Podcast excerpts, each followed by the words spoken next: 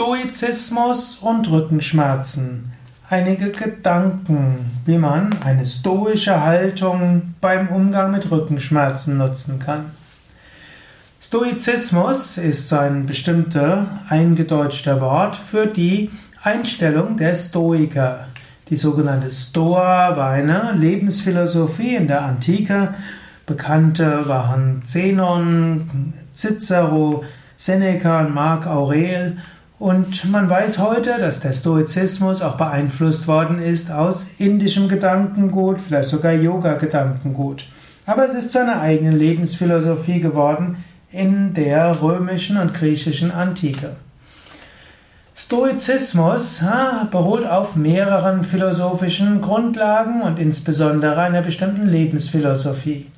Eine Aussage der Stoiker war, Lass nicht das, was außerhalb deiner Kontrolle ist, deine Freude bestimmen, deinen Gemütszustand bestimmen.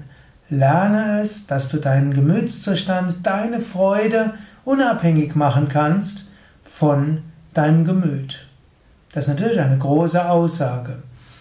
Lerne deine Freude und deine Gemütsverfassung unabhängig zu machen von Automatismen von außen.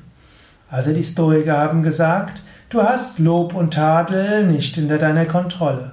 Daher lerne es, dich zu lösen von Lob und Tadel.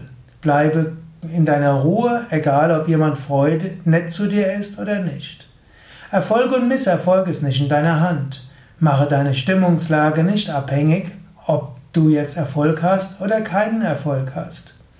Stoische Lebenseinstellung und Stoizismus würde heißen, ja, nicht so dich von beeinflussen zu lassen, ob jemand anders dich lobt oder nicht lobt, ob die Dinge gut gehen oder nicht gut gehen.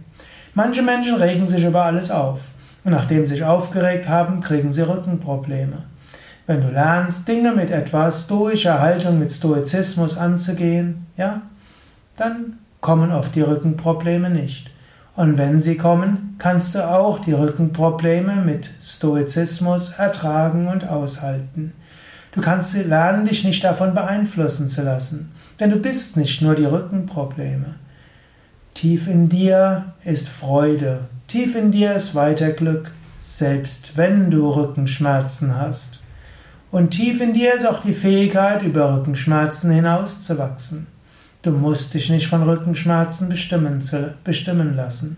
Du hast die Möglichkeit, dich davon zu lösen.